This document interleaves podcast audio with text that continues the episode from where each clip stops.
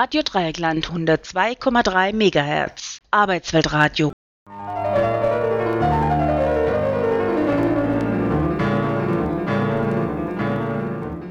Die Externalisierungsgesellschaft.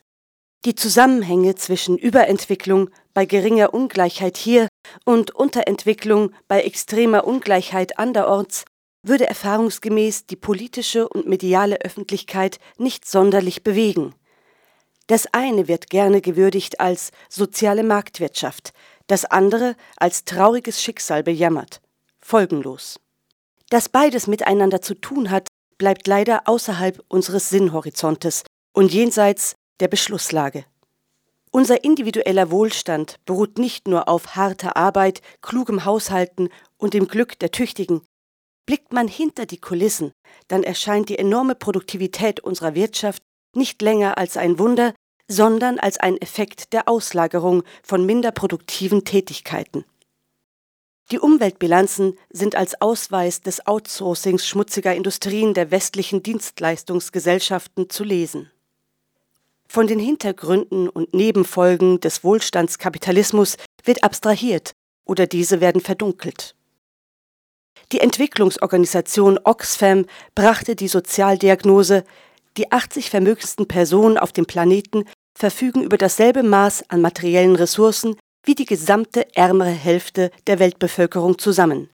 80 zu dreieinhalb Milliarden. 80 zu dreieinhalb Milliarden. Doch eine Deutung, das Problem der globalen sozialen Ungleichheit liege maßgeblich an einem extrem kleinen Kreis von Superreichen und die Lösung sei eine anständig besteuernde Politik für die Multimilliardäre, ist irreführend. Der Kern des Problems reicht deutlich tiefer. Die Sozialdiagnose Alles haben und noch mehr wollen umschreibt Interessenlagen, Lebensumstände und Handlungsziele der oberen 10.000 dieser Welt.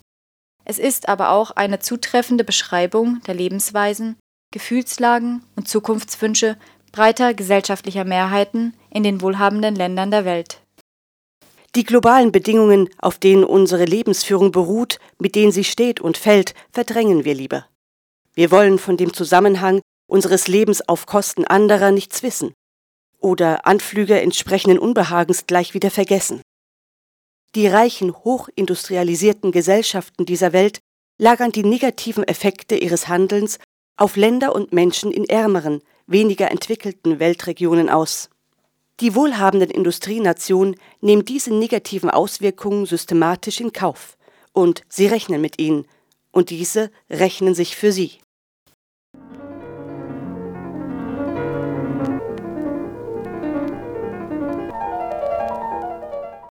Die gesamte sozioökonomische Entwicklungsstrategie der europäisch-nordamerikanischen Industriegesellschaft beruhte von Anfang an auf dem Prinzip Entwicklung zu Lasten anderer.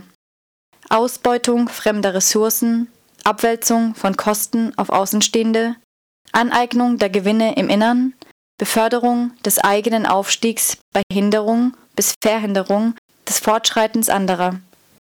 Dieses Externalisierung genannte Verhältnis und Verhalten ist nicht bloß abstrakte Strategie oder nur Effekt einer gleichsam akteurlos vor sich hin prozessierenden Systemlogik. Externalisierung bezeichnet jene Logik, nach der das kapitalistische Weltsystem funktioniert. Sie wird getragen von real existierenden sozialen Akteuren, nicht allein Großkonzernen, wirtschaftlichen Eliten, Staatslenkern und politischen Mächtigen. Sie wird getragen auch von stillen Einvernehmen und der aktiven Beteiligung großer gesellschaftlicher Mehrheiten. Wir, die Bürgerinnen und Bürger der westlichen Welt, leben in Externalisierungsgesellschaften des globalen Nordens. Wir leben gut damit, weil andere schlechter leben. Wir leben gut, weil wir von anderen leben, von dem, was andere leisten und erleiden, tun und erdulden, tragen und ertragen müssen. Das ist die internationale Arbeitsteilung, die der Schriftsteller Eduardo Galeano aus Uruguay schon vor einem halben Jahrhundert kritisch im Blick hatte. Der Verweis auf die soziale Realität der Externalisierungsgesellschaft vollzieht nur das nach, was seit Jahrzehnten, wenn nicht seit Jahrhunderten, im globalen Süden gesagt und gedacht, aufgedeckt und offengelegt, problematisiert und skandalisiert worden ist. Diese vielfältigen und vielstimmigen multilokalen und transnationalen wissenschaftlichen wie politischen Gegenbewegungen sind nicht oder in unseren Breitengraden nicht breiten wirksam zur Kenntnis genommen worden. Kapitalistische Entwicklung ist auf die Überschreitung von Grenzen angelegt. Der kapitalistischen abstrakten Systemlogik zufolge müssen unablässig Gewinne erwirtschaftet werden, die wiederum profitabel zu reinvestieren sind, um den Kapitalismuskreislauf in Gang zu halten. Das heißt, um Produktion und Reinvestition von Profiten auch in der nächsten Periode aufrechtzuerhalten, in dann größerem Maß fortführen zu können. Diese Logik einer wirtschaftlichen Reproduktion auf beständig erweiterter und zu erweiternder Basis hat zugleich eine konkrete materielle und auch territoriale Dimension. Kapitalismus muss, um auf Dauer bestehen zu können, in seinem Wirkungsbereich immer weiter ausgreifen auf stets neue gesellschaftliche Bereiche, Felder und Räume. Wirtschaften nach dem Prinzip des rentablen Kapitaleinsatzes hat einen eingebauten Verallgemeinerungsanspruch und Vollkommenheitszwang. Die ganze Welt wird tendenziell zu seinem Revier. Prinzipiell alles wird ihm zum Objekt der ökonomischen Verwertung. Durch die systemisch angelegte Expansionstendenz von Industrie, Handels- und Dienstleistungsunternehmen wird der heimische Absatzmarkt regelmäßig zu klein und Teile der Wertschöpfungskette werden in andere Länder ausgelagert, sobald und solange dort insbesondere Arbeitskraft billiger als am eigenen oder bisherigen Standort zu haben ist. In den neu aufkommenden Märkten, Emerging Markets, geben sich die globalen Investitionshandlungsreisenden die Klinke in die Hand. Yeah, yeah, yeah,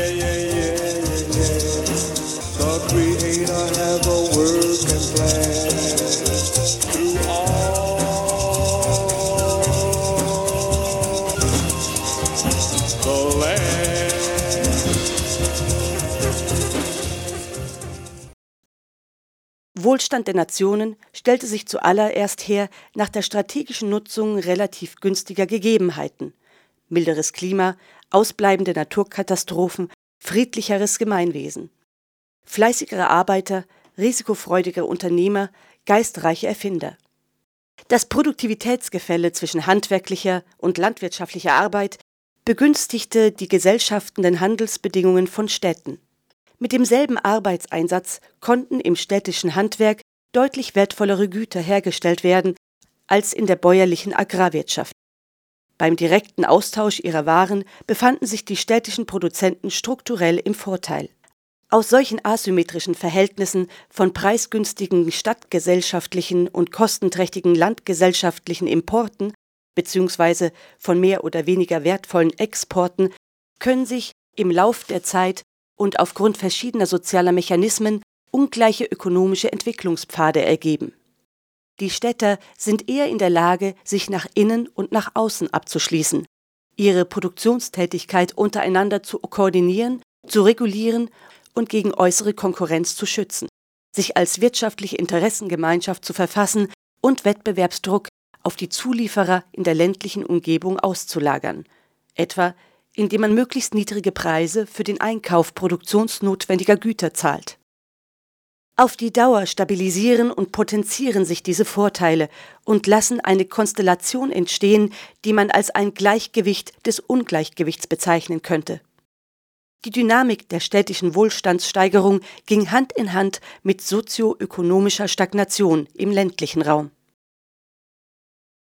Die Möglichkeit, ungleiche Tauschverhältnisse im Weltmaßstab durchzusetzen, beruhte historisch auf dem Aufstieg des zentralisierten Verwaltungsstaats, dem Ausgriff der europäischen Mächte auf Territorien und Bevölkerungen im Rest der Welt und auf der Anwendung militärischer Gewalt zur Sicherung der Position der europäischen Staaten und des Wohlstands ihrer Nationen im Weltsystem. Es gab eine zyklische Abfolge des Aufstiegs und Falls verschiedener globaler Hegemone. Vom genuesischen Stadtstaat im 17. Jahrhundert über die Mittelmächte der Niederlande im 18. Jahrhundert, das Vereinigte Königreich im 19. Jahrhundert bis hin zur Kontinentalmacht der Vereinigten Staaten seit dem Ersten Weltkrieg und womöglich Chinas im 21. Jahrhundert. Der kulturelle Motor des modernen Kapitalismus ist aus den Mönchszellen ins Berufsleben hinausgetragene asketisch-rationale Lebensführung des Einzelnen. Max Weber, Soziologe Anfang des 20. Jahrhunderts, drückte aus, bis der letzte Zentner fossilen Brennstoffs verglüht ist. Josef Schumpeter wählte schöpferische Zerstörung zum Titel seiner ökonomischen Theorie kapitalistischer Entwicklungsdynamik. Verdrängung und Vernichtung alter zugunsten neuer Strukturen. Der Kapitalismus lebt von der Existenz eines Außens, das er sich einverleiben kann. Neue Territorien, die der Verwertung zugeführt werden. Mit der Entdeckung und Kolonisierung Amerikas, mit der Eroberung des ostindischen und chinesischen Marktes, überhaupt mit dem wachsenden Austausch mit den Kolonien. Immer neue Personen werden als Arbeitskräfte in marktförmige Zusammenhänge wirtschaftlicher Wertschöpfung eingespannt. So zum Beispiel 170 Millionen Kinder. Immer weitere Fähigkeiten, Eigenschaften, Wissen, Gefühle, Flexibilität, Zeitdisponibilität werden ökonomisch nutzbar gemacht. Neue Formen des Lebens, menschliches, tierisches und pflanzliches Erbgut, Bakterien, werden zum Gegenstand privatwirtschaftlicher Verfügung. Alles muss rausgeholt werden, die Schätze aus dem Boden, die Leistung aus der Arbeit, die Zukunft aus dem Geld. Alles muss in den Marktmechanismus eingespeist werden, um es der ökonomischen Verwertung zuführen zu können, immer wieder und bis zum letzten. Alle möglichen Wertbestände werden kapitalisiert und auf Finanzmärkten gehandelt. Der Steigerungszwang bringt die Tendenz zur Finanzialisierung. Auch nach der Krise der Jahre 2008-2009 waren immer noch teilweise geradezu ins Absurde gesteigerte derivative Formen der Kapitalanlage gebräuchlich. Ein gigantisches Arrangement der Einverleibung und der dadurch ermöglichten wirtschaftlichen Wertschöpfung und auf Grundlage eines groß angelegten Arrangements der Auslagerung der immensen Kosten jener wirtschaftlichen Wertschöpfung.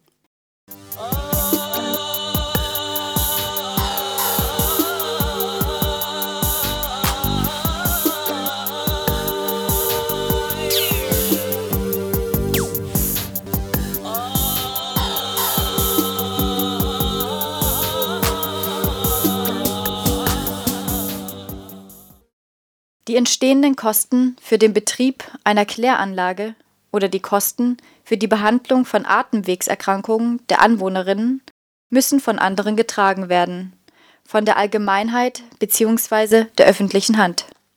Die ausgelagerten Kosten werden für den Produzenten nicht handlungsrelevant. Er muss sie nicht selbst tragen oder in der Preisgestaltung des produzierten Guts berücksichtigen das entsprechende Gut kann unterhalb der eigentlichen Produktionskosten, gewissermaßen unter Wert, verkauft werden.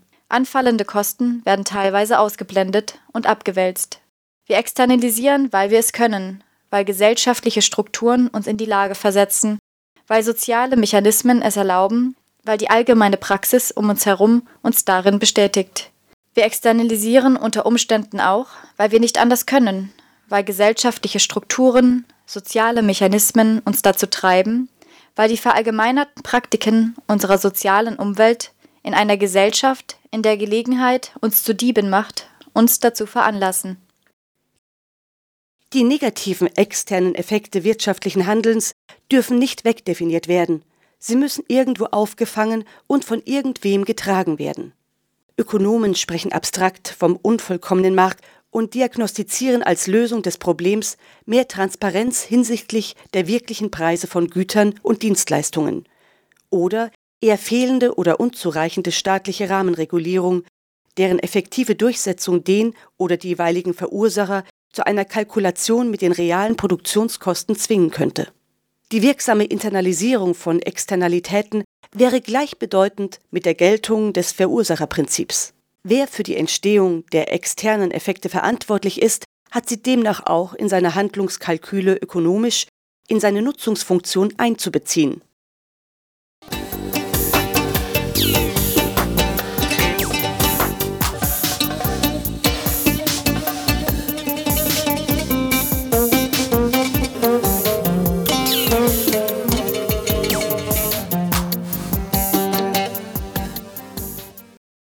Soziale Strukturen und auch gesellschaftliche Prozesse haben immer zwei Seiten. Soziale Strukturen als Beziehungsgeflechte und soziale Entwicklungen als Beziehungsdynamiken. Man kann das eine nicht mehr ohne das andere verstehen. Soziologisch denken heißt, das andere nicht mehr wegdenken zu können. Heißt immer beides und die innere Beziehung zwischen beidem bedenken. Die Macht der einen, die Machtlosigkeit der anderen, den Nutzen hier und den Schaden dort die Chancen an dieser, die Risiken und Chancenlosigkeit an jener Stelle, unser eigenes Leben und das Leben der anderen. Die Voraussetzungen jener ungeheuren sozialen Privilegierung und die Privilegierung drohen uns verloren zu gehen. Das Wissen um die Verhältnisse droht unter den Teppich gekehrt zu werden oder an die Wissenschaft und Expertenzirkel delegiert zu werden, auf dass es dort gut aufgehoben sei. Es erbringt aber keine gesellschaftlichen Konsequenzen. Zur Entlastung gibt es Elaborate wie Utopie eines durch wirtschaftliches Wachstum erzeugten globalen Fahrstuhleffekts. Auch die Armen und die Ärmsten dieser Welt könnten dann besser gestellt werden, ohne dass die relative Privilegierung der Wohlstandsgesellschaften dadurch ernsthaft berührt und in Frage gestellt werden müsste. Oder die Illusion eines grünen Kapitalismus, der Wachstum angeblich vom Ressourcenverbrauch entkoppeln könne und die kollektive Lebensweise einer expansiven Moderne in stofflichen Belastbarkeitsgrenzen des Planeten Erde zu versöhnen in der Lage sei. Nicht wissen wollen. Dass die Externalisierungsgesellschaft funktioniert, beruht wesentlich auch auf individuellem und kollektivem Vergessen und Verdrängen. Nicht nur der Vergangenheit, wie es kam, dass wir so gut leben, auch der Gegenwart, wie es kommt, dass es so bleibt. Die Externalisierungsgesellschaft hat sich in den Schleier des Nichtwissenwollens gehüllt um ungeachtet aller Not und allen Elends um sie herum bestehen zu können. Die soziologische Analyse dieser Gesellschaftsform muss ergänzt werden um eine psychoanalytische Deutung. Die gesellschaftliche Lebensweise ist mit einem spezifischen Habitus verbunden, der das externalisierende Handeln individuell und kollektiv als angezeigt, selbstverständlich und legitim erscheinen lässt. Es gilt die vorbewusste Handlungsstrukturierung mit den individuellen und kollektiven psychischen Strukturen, mit denen sie innerlich verbunden und an die sie funktional gebunden ist, genauer zu verstehen. Auslagerung und Abwälzung, Verdrängung und Abspaltung, Entlastung und Umlenkung sind nicht nur soziale, sondern auch psychische Praktiken. In der Psychologie ist der Gegenbegriff Internalisierung als internalisierende Formen psychischer Problemverarbeitung gelten in diesem Zusammenhang solche, bei denen die Probleme auf die eigene Person projiziert werden. Man kehrt in sich, beziehungsweise gleichsam vor der eigenen Haustüre und sucht nach Begründungen und Lösungen bei sich selbst, was unter Umständen zu sozialem Rückzug und Isolation führen kann. Externalisierung steht dann für den entgegengesetzten Problemverarbeitungsmechanismus. Das belastende Moment oder Motiv wird gewissermaßen nach außen verlagert und einem konkreten oder abstrakten Gegenüber zugeschrieben, um das innere Gleichgewicht aufrechtzuerhalten. Psychopathologisch gesprochen kann externalisierendes Verhalten dazu führen, dass durch Abspaltung unangenehmer oder unerträglicher Selbstanteile ursprünglich innere Konflikte auf die Außenwelt gelenkt werden. Ein Abwehrverhalten, das es derart in Anspruch genommenen Außenstehenden häufig schwer macht, sich ihrerseits zur Wehr zu setzen und von der Psychodynamik der betreffenden Person abzugrenzen. Der psychische Entlastungsmechanismus geht mit Praktiken der Lastenabwälzung und Schuldenumkehr einher, indem die Verantwortung für die Schädigung verpackt wird, auf die Geschädigten selbst projiziert wird. Beispiel Entschädigungsanforderungen der emissionsarmen, aber durch den Klimawandel belasteten Länder werden umgedeutet zu durchsichtigen, finanziellen Erpressungsstrategien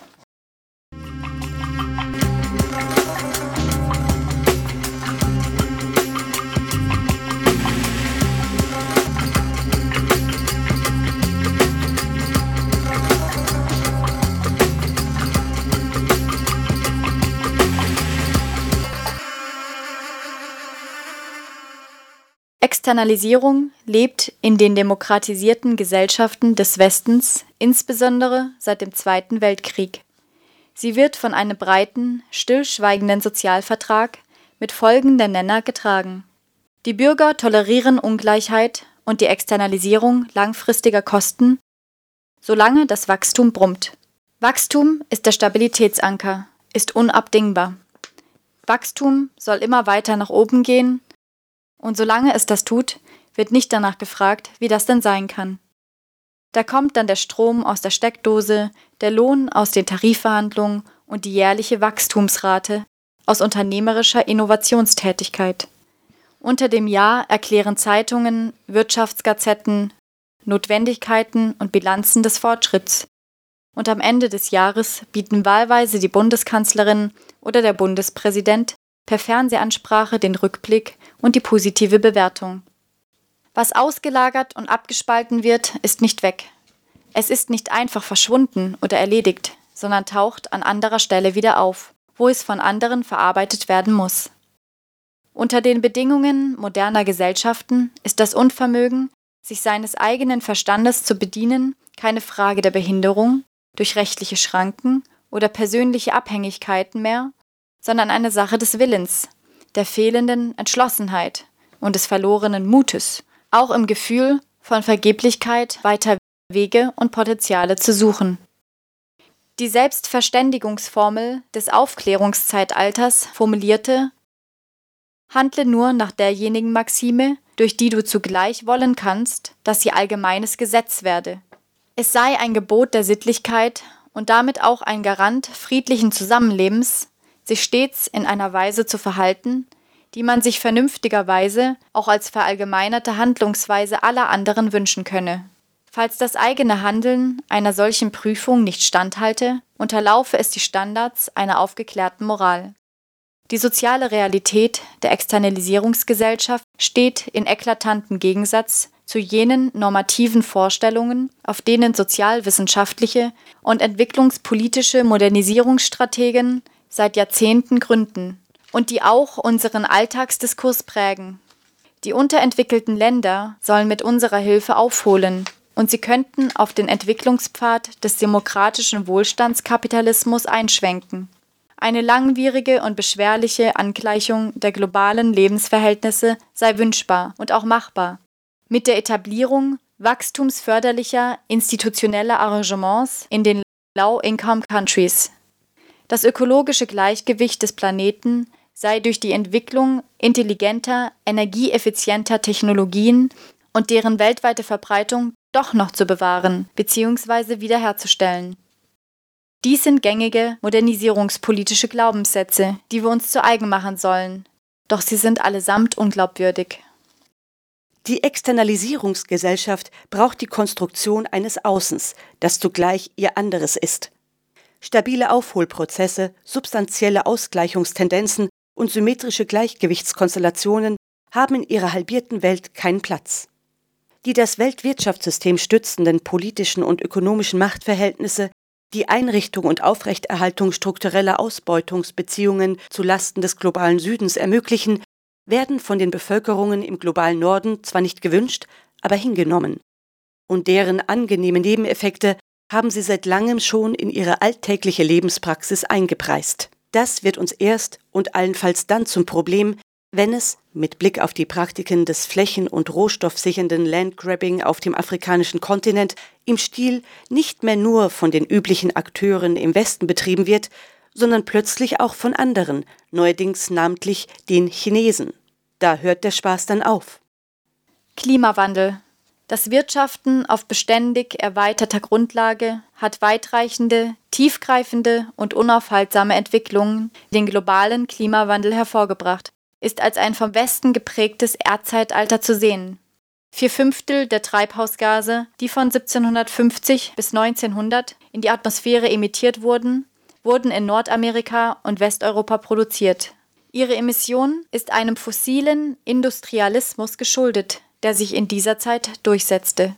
Verbrennung von Braun- und Steinkohle, Erdöl und Erdgas. Ich komme aus der Wüste, aus Stahl und Glas. Ich komme aus der Wüste, aus Angst und Hass, wo die Menschen verdursten, auf der Suche nach Liebe, krank vor Verzweiflung und vom Warten müde. Ich komme aus dem Land vergifteten Straßen, wo man den Tag verkaufen muss, um sorglos zu schlafen. Wo das Leben schneller ist, als ein Herz schlagen kann. Und tausend Lügner sprechen, bevor einer die Wahrheit sagen kann. Lass mich nicht hängen, gib mir eine Antwort, zeig mir den Weg Die ökologische Verschuldung der westlichen Industrieländer gegenüber den peripheren kann von den reichen Nationen nie wieder beglichen werden und auch von niemandem erlassen werden. Diese ökologische Hypothek gegenüber den Bevölkerungen des globalen Südens bleibt häufig auf lange Zeit unsichtbar. Katastrophen in ihrer Ereignishaftigkeit finden für einen kurzen aufmerksamkeitsökonomischen Augenblick medialen Widerhall und eröffnen die Möglichkeit, über eindrucksvolle Bilder für einen Moment in das kollektive Bewusstsein der fernab vom Geschehen liegenden Wohlstandswelten des globalen Nordens zu dringen. 1984 das Giftgasunglück Indien Bhopal. Innerhalb weniger Stunden starben mehrere tausend Menschen, doch es produzierte weniger eindrückliche Bilder. Man sah zerborstende Produktionsstätten, nicht aber das unsichtbare Gift. Und erst recht die längerfristigen, mittelbaren Folgen. Mindestens 15.000 Menschen fielen in den Folgejahren den Wirkungen des Giftgases zum Opfer. Die Bevölkerung hat an langfristigen Gesundheitsschäden zu tragen. Noch heute ist jede vierte Geburt in der Stadt mit fast zwei Millionen Bewohnern eine Totgeburt. Das verantwortliche US-Chemieunternehmen Union Carbide bzw. deren Rechtsnachfolgerin Dow Chemical haben Entschädigungszahlungen schon lange eingestellt. 30 Jahre später noch rief die Menschenrechtsorganisation Amnesty International die westliche Öffentlichkeit dazu auf, Briefe gegen das Vergessen an den indischen Premierminister zu schicken. Sie werden wohl nie gelesen werden. Zigtausende anderer Katastrophen in Indien und andernorts an den Peripherien des Wohlstandskapitalismus werden nicht gesehen, weil sie mit den ganz normalen Formen der Produktion und Arbeitsorganisation in den Ländern des globalen Südens für einen vom Norden dominierten Weltmarkt zusammenhängen.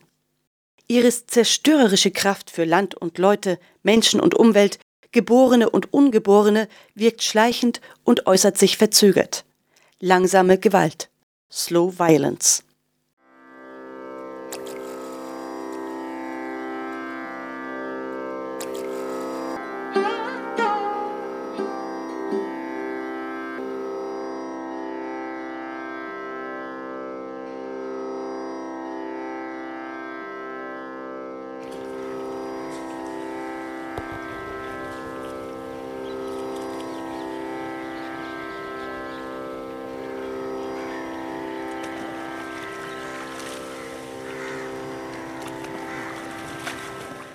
Bekannt sind Beispiele ungleichen ökologisch-sozialen Tausches, wie unter anderem Soja und Palmöl, Baumwolle und Sand, Garnelen, Kaffee, Öl.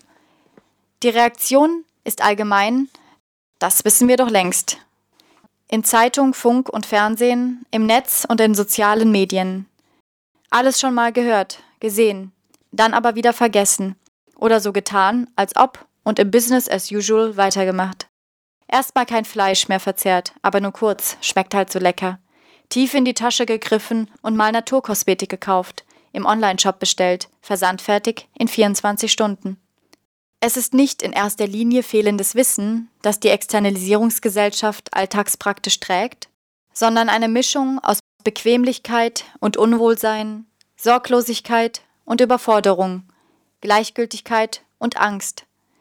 Es ist ein verallgemeinertes, nicht wissen wollen, im Kleinen wie im Großen.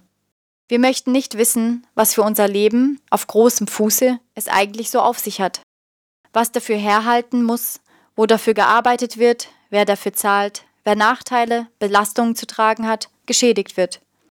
Wir wollen nichts wirklich Grundsätzliches darüber hören, wollen nicht die Systemfrage stellen. Systemfrage, das klingt nach Umwälzung, Anstrengung, Größenwahn nach 1970er Jahren K-Gruppen schmutziger Wäsche. Selbst die allermeisten kritischen Geister bemühen nach Kräften sich darum, diese Frage nicht zu stellen. It's the economy, stupid. Was zählt, ist die wirtschaftliche Lage, das Wirtschaftswachstum, der wirtschaftliche Wohlstand. Auch bei Sorge um die Umwelt, das System von Wachstum, Kapitalrendite, Investorenvertrauen, darf nicht in Mitleidenschaft gezogen werden. Doch genau diese Systemmerkmale sind es, die eine Welt der ökologischen und sozialen Nachhaltigkeit strukturell verunmöglichen. Die imperiale Lebensweise.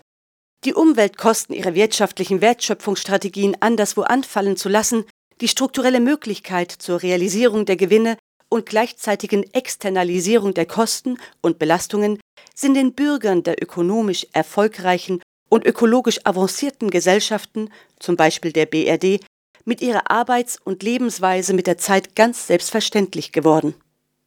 Eine Lebensweise, die sich die Ressourcen, Arbeit, Böden, Umwelt anderer auf ausbeuterische Weise aneignet und die nur über diese uneingestandene Aneignungspraxis aufrechtzuerhalten ist. Die Bevölkerungen der peripheren Länder streben aus nachvollziehbaren Gründen nach Teilhabe an dieser Lebensweise. Die immense Güternachfrage der neuen Mittelschichten im globalen Süden ist von den transnationalen Konzernen des globalen Nordens schon fest in den Unternehmensbilanzen eingeplant. Aber der andere Teil, der Gegenpart der Externalisierungsgesellschaften, kann logischerweise der einen Welt nicht gleichberechtigt angehören. Wenn alle externalisieren wollen, könnte es niemand mehr tun. In ihrer übergroßen Mehrheit müssen die durch die imperiale Lebensweise beherrschten deshalb leider draußen bleiben. Konsumhandeln oder Strukturwandel. Betroffenheit reicht nicht. Betroffenheit, Wiedergutmachungszuschläge, ethischer Konsum, intelligente Technologien reichen nicht, um dem zugrunde liegenden Strukturproblem asymmetrischer Machtverhältnisse und ungleichem ökologischem Tausch im kapitalistischen Weltsystem beizukommen, solange nicht die Allianzen von systemischen Wachstumszwängen und strukturellen Machtasymmetrien aufgelöst werden. Das System ungleichen Tausches in Frage stellen, da verlassen uns die utopischen Energien und transformativen Kräfte. Klimawandel und Kapitalismus verschmelzen im sozialen Wegschauen. Die Illusion, mit ein wenig Klimaschutz hier, ein wenig Entwicklungshilfe dort, wird es schon gut gehen, zumindest für uns. Für problembewusste, im Kern aber doch selbstbezügliche Positionierungen gibt es viele Beispiele. Es geht darum, für die konventionelle Landwirtschaft einen ökonomisch vertretbaren Weg zum umweltverträglichen, nachhaltigen Ackerbau zu finden. Aber die erzeugten Nahrungsmittel müssen erschwinglich bleiben. Umweltschonend, gesund und ethisch korrekt soll die Produktion sein. Aber erschwinglich müssen die Waren schon noch für uns bleiben. So sieht radikales Denken im verinnerlichten Kapitalismus aus.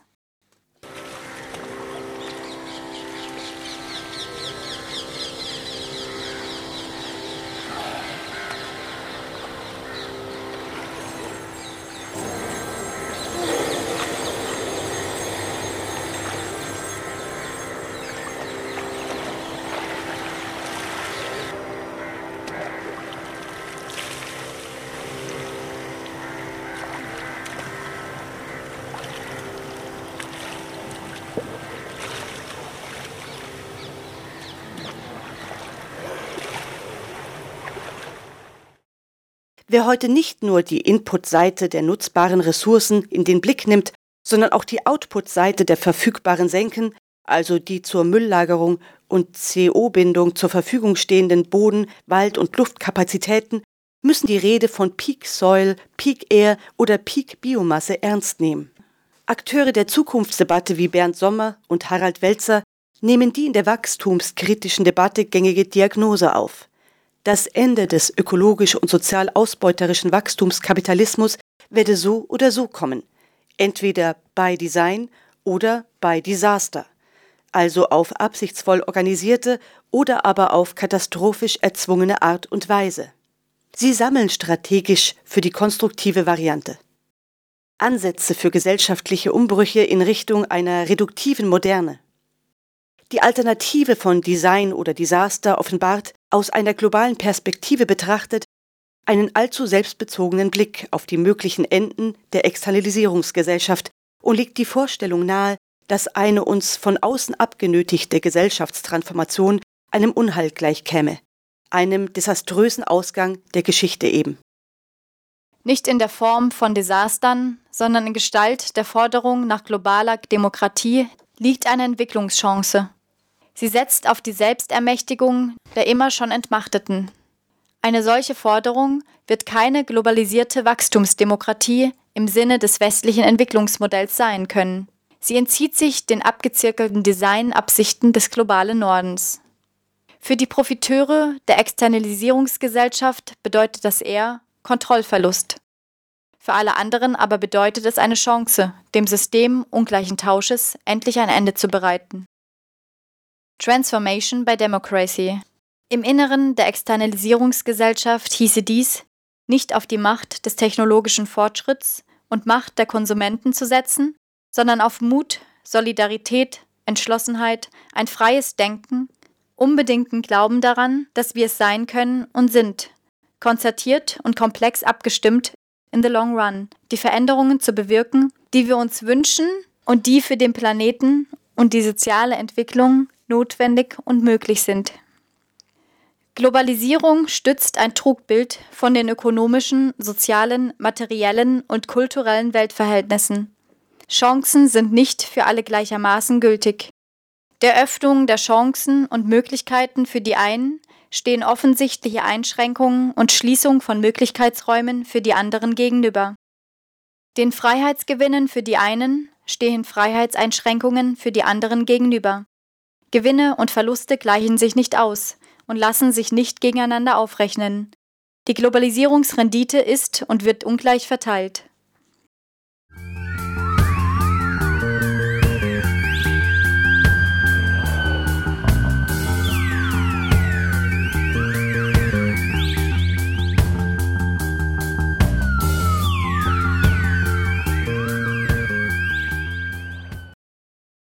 Wachsende Flugreisen und Fernreisen. Nach Angaben der Welttourismusorganisation der Vereinten Nationen sind die touristischen Ankünfte weltweit von 50 Millionen im Jahr 1950 auf 684 Millionen im Jahr 2000 und zuletzt auf 922 Millionen im Jahr 2008 gestiegen. Cancun, Mexiko. Ein zwei Wochen All-Inclusive-Urlaub an den karibischen Stränden kostet den Rest der Welt pro Person 7218 Kilogramm CO2. 90 Prozent davon gehen auf den Flug, das vollklimatisierte Hotel, die große Gartenanlage mit grünem Rasen, den es in der Region ansonsten nicht gibt. Eine siebentägige Schiffsfahrt durchs westliche Mittelmeer, Wellness-Oase an Bord, stundenweise angelaufene Hafenstädte, Blitzbustour durch die Straßen kosten den Rest der Welt pro Person 1224 Kilogramm CO2. Die Anzahl der deutschen Passagiere auf Hochseekreuzfahrten ist von 1998 mit 300.000 auf das Sechsfache gestiegen, auf über 1,8 Millionen im Jahr 2015. Im globalen Norden, in den Wirtschaftsbranchen, ist gerne vom Entwicklungsfaktor Tourismus die Rede. Doch in der Regel führt dieser zur Zementierung ungleicher Entwicklung in den von Millionen Touristen heimgesuchten Weltgegenden. Der globale Tourismus wird weiter wachsen, mit wahrscheinlich Verdopplung des Wasserverbrauchs und Verdreifachung des Flächenbedarfs bis 2050. Flucht und Flüchtlinge. Das Flüchtlingshilfswerk der Vereinten Nationen zählte insgesamt 60 Millionen Menschen, die weltweit Heim und Heimat verlassen mussten, um vor Gewalt, Krieg, Verfolgung und Menschenrechtsverletzungen zu fliehen. So viele wie nie seit dem letzten Weltkrieg. Europäer sind nicht in besonderer Weise bedroht oder belastet. Diese Zahlen werden nicht gekannt von all denjenigen, die meinen, davor mahnen zu müssen, dass Deutschland nicht alle Flüchtlinge dieser Welt aufnehmen könne. Populäre Parolen der Flüchtlingspolitik beschwören eine neue europäische Sicherheitsarchitektur und Strategie kontrollierter Zuwanderung.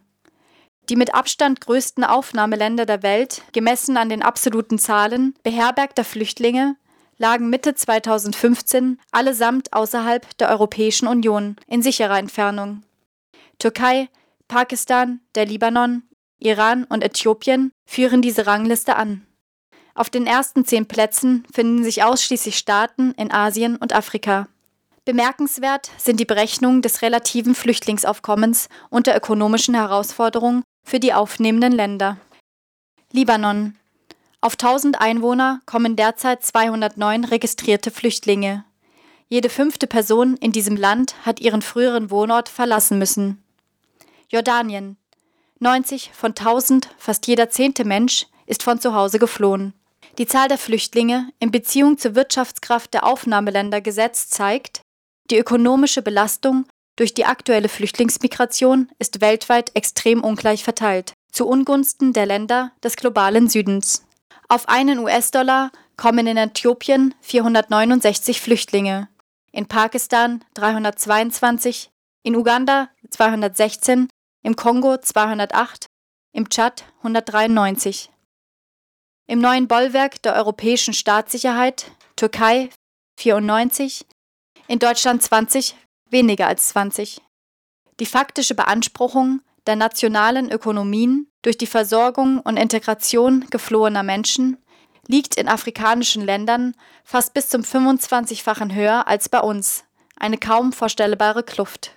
Das Flüchtlingskommissariat der UN listet die Zahl der aktuell innerhalb der eigenen Landesgrenzen Vertriebenen auf weltweit 34 Millionen Menschen. Innerhalb von zehn Jahren hat sich die Zahl dieser internally displaced persons mehr als verfünffacht. Im ersten Halbjahr 2015 gab es 4,2 Millionen neue Binnenflüchtlinge, das heißt aufgrund gewalttätiger Konflikte in ihrem eigenen Land Migrierende. Im Jemen fast eine Million Menschen, in der Demokratischen Republik Kongo über eine halbe Million. Im fast 20 Jahre schon dauernden Bürgerkrieg gab es 6 Millionen Tote.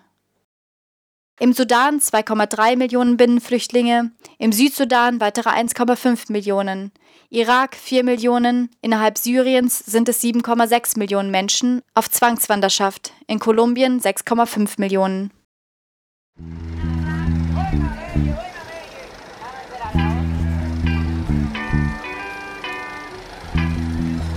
Un señor ilustre y banquero, destacado miembro del sector social más poderoso, oso, oso, oso.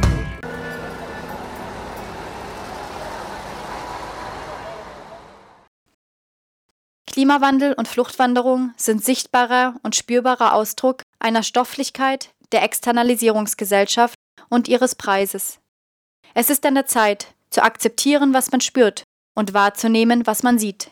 Betroffenheit reicht nicht, was wir derzeit mit dem einstweilen noch zurückhaltend nach Europa ausgreifenden Fluchtgeschehen erlebten, sei der äußerste Ausläufer dessen, was für Milliarden Menschen Alltag ist. Getrieben von seinem inneren Wachstumszwang greift der westliche Wohlstandskapitalismus weltweit auf immer mehr und immer neue natürliche wie menschliche Ressourcen zu und wälzt die Folgekosten dieser Expansionsbewegung auf seine Außenwelt ab ein von den hochindustrialisierten Ländern dieser Welt ausgehendes Wechselspiel von Überdehnung und Auslagerung, Outsizing und Outsourcing. Sich über die Folgen des Handelns keine Rechenschaft ablegen und diese nicht einmal zur Kenntnis nehmen zu müssen, ohne Folgen. Gleichgültigkeit, Unwissenheit, Indifferenz und Ignoranz muss man sich leisten können. Sie sind gelebte Zeichen einer Welt, in der die Herrschenden das Wissen um ihre Herrschaft auszulagern vermögen und diese unsichtbar machen können. Lange Zeit war die Externalisierungsgesellschaft erfolgreich darin, solche Unsichtbarkeit herzustellen. Das Sicherheitsmanagement an den Außengrenzen unserer Wohlstandswelt konnte ebenso hinter einem Schleier des Nichtwissens bzw. des Nichtwissenmüssens verschwinden, wie die Praktiken der Ressourcenvernutzung und Umweltverschmutzung und Degradation irgendwo im Jenseits des eigenen Erfahrungsraums. In den öffentlichen Diskursen der Externalisierungsgesellschaft ist das systematische Wegdenken ihrer Voraussetzungen und Konsequenzen auch heute noch gang und gäbe. Mit Wegdenken kann man hierzulande Wahlen gewinnen. Jenseits des politischen Raums, im Feld der wissenschaftlichen Analyse, ist es schwierig, das Wegdenken weiter zu betreiben. Warum und wie denn die Externalisierungsgesellschaft überwinden? Landraub und Drecksarbeit in den Süden, CO2-Emissionen in die Atmosphäre oder unter die Erde, die von Umweltkatastrophen und Ressourcenkonflikten Vertriebenen in Flüchtlingslager rund um den Globus, Energiequellenerschließung wird immer aufwendiger, die Kohlenstoffsenken geraten an Kapazitätsgrenzen, die Müllhalden dieser Welt quellen über, die gewaltsamen sozialen Auseinandersetzungen rund um den Globus nehmen zu, der Blutzoll unserer Lebensweise nimmt zu. Die Armen und Verzweifelten lassen sich nicht länger mit UN-Entwicklungszielen abspeisen. Die mobilsten setzen sich in Bewegung. Die Funktionsweise der Externalisierung ist nicht mehr zu kontrollieren, selbstzerstörerische Konsequenzen nicht länger auszuschließen. Notwendig ist, eine erweiterte Sichtbarkeit herzustellen. Sichtbar machen kann beitragen, jenen gesellschaftlichen Kreislauf zu durchbrechen, die stille Übereinkunft zwischen dem politisch Verantwortlichen und ihrem Wahlvolk sowie unter den Bürgerinnen und Bürgern sich wechselseitig nicht mit den sozialen Realitäten hinter der schönen Fassade ihres Wohlstandslebens zu behelligen. Unsichtbares sichtbar machen, unausgesprochenes aussprechen, ausgeblendetes zur Geltung bringen. Der Austausch über das Wissen um unsere Externalisierungspraktiken, die intensive und öffentliche Rede könnten entscheidend dazu beitragen, die öffentliche Auseinandersetzung über die Bedingungen und Konsequenzen zu, zu politisieren. Solche Politisierung ist das A und O wirklicher Veränderungen, einer effektiven gesellschaftlichen Transformation. Doch die Überwindung der Externalisierungsgesellschaft braucht mehr. Globale Probleme lassen sich nicht einfach durch das aggregierte Handeln verantwortungsbewusster Individuen lösen. Gefragt sind viele Einzelbeiträge. Gefragt ist vor allen Dingen echte Kollektivität. Dazu gehört die kollektive Selbstverständigung über bittere Wahrheiten. Du weißt nicht, für wen ich singe, aber ich sing für dich. Wer wird die neue Welt bauen, wenn nicht du und ich? Und wenn du mich jetzt verstehen willst, dann verstehst du mich. Ich bin aufgewacht und hab gesehen, woher wir kommen, wohin wir gehen. Und der lange Weg, der vor uns liegt. Unsere wohlstandskapitalistische Lebensweise ist nicht verallgemeinerbar.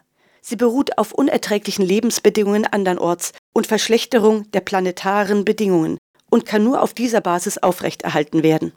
Transformation fordert dazu auf, vom moralischen Empört euch zu wechseln in den politischen Raum des Tut was.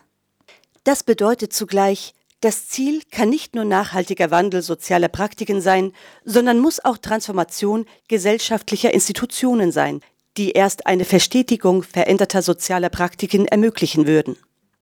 Einige Basiselemente institutioneller Reform. Revision des Welthandelsregimes, die mit den Privilegien der Zentrumsökonomien bricht, effektive Besteuerung weltweiter Finanztransaktionen, Umbau der reichen Volkswirtschaften in Postwachstumsökonomien, globaler Sozialvertrag zur Verzögerung des Klimawandels bzw. der egalitären Bewältigung seiner Folgen, transnationale Rechtspolitik, die globale soziale Rechte wirkungsvoll verankert, konsequente Politik der doppelten Umverteilung im nationalgesellschaftlichen und im weltgesellschaftlichen Maßstab, von oben nach unten und von innen nach außen. Diese Mammutaufgabe lässt sich nicht allein mit solidarökonomischen Nischenprojekten oder konsumethisch im Avantgarde-Handeln bewältigen. Auch nicht durch den technologischen Wandel, durch Digitalisierung und Wissensökonomie, wie dies technikoptimistische Theoretiker des Postkapitalismus immer wieder suggerieren. Es führt am Ende kein Weg vorbei am eigentlichen, beschwerlichen Kernprojekt Instandbesetzung der politischen Institutionen. Nur wenn es gelingt, das nationale und transnationale Institutionengerüst der Externalisierungsgesellschaft im Sinne eines demokratischen, global egalitären Reformprojektes umzupolen, wird sich unser Gewissen aufhellen und auch die soziale Lage großer Bevölkerungsmehrheiten rund um die Welt. Einen Beitrag kann leisten, der Wiederkehr des Verdrängten den Weg zu bahnen und in aller Öffentlichkeit das auszusprechen, was niemand wissen möchte? Wir leben nicht über unsere Verhältnisse, sondern über die Verhältnisse der anderen und über der Balancemöglichkeit des Planeten. Zugleich leben wir noch unter unseren Möglichkeiten zur Änderung der Verhältnisse verwendet zur Sendung Neben uns die Sinnflut, die Externalisierungsgesellschaft und ihr Preis von Stefan Lissenich 2017. Ich hab lang gewartet und nachgedacht. Hatte nur Träume und jetzt bin ich wach. Wenn wir suchen, finden wir das neue Land. Uns trennt nichts vom Paradies, außer unserer